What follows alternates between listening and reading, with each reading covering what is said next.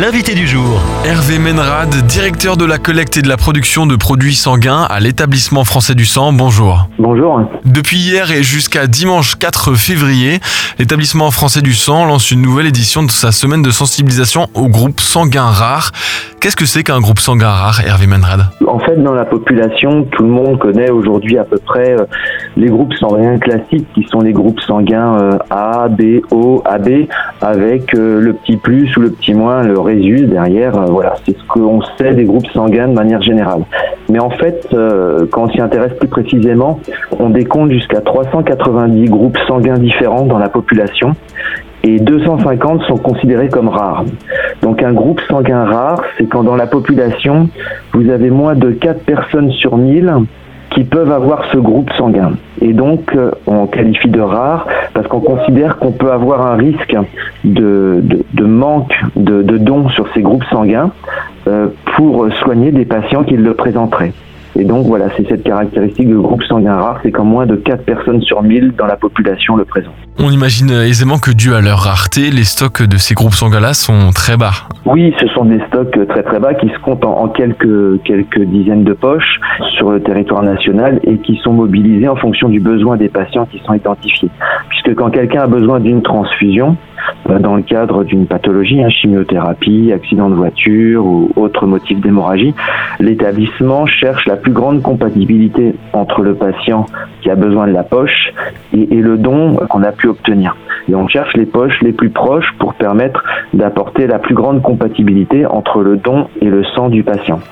Et, donc, euh, c'est ce travail que fait l'EFS, et donc il est capable de mobiliser des poches, même qui sont en petite quantité sur le territoire, pour les amener là où est le patient. Mais il faut en avoir. Et donc, pour ces groupes sanguins rares, c'est parfois très difficile. Et alors, qui possède ces groupes sanguins rares en fait, les, groupes sanguins, euh, selon l'endroit du globe où vous vous trouvez, sont fréquents ou rares si je prends l'exemple du groupe, même le simple, le, simple moins, le, résus négatif, par exemple, si vous êtes A ou O négatif, euh, vous êtes très présent euh, en Europe, vous allez en Asie, vous allez avoir une très grande difficulté à être transfusé si vous avez besoin parce que le résus négatif est extrêmement rare, voire absent, dans de très nombreux pays d'Asie. Donc en fait, la rareté dépend de la géographie. Donc on, a en France une population qui, qui est variée, liée à l'histoire, et donc on a des, populations d'origine africaine ou, ou antillaise, caribéenne, qui présentent des groupes sanguins qui sont très rares euh, en France.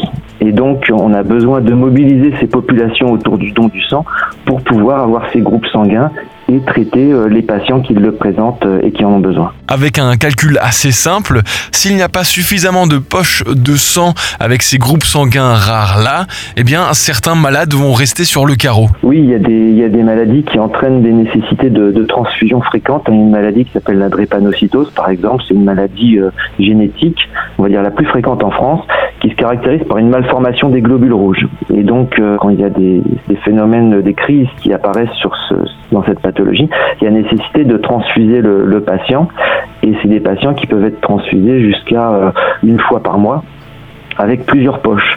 Il faut avoir conscience que pour un patient qui présente cette pathologie, il faut ben, plusieurs donneurs pour pouvoir lui apporter les poches nécessaires euh, tout au long de l'année, tout au long de sa vie.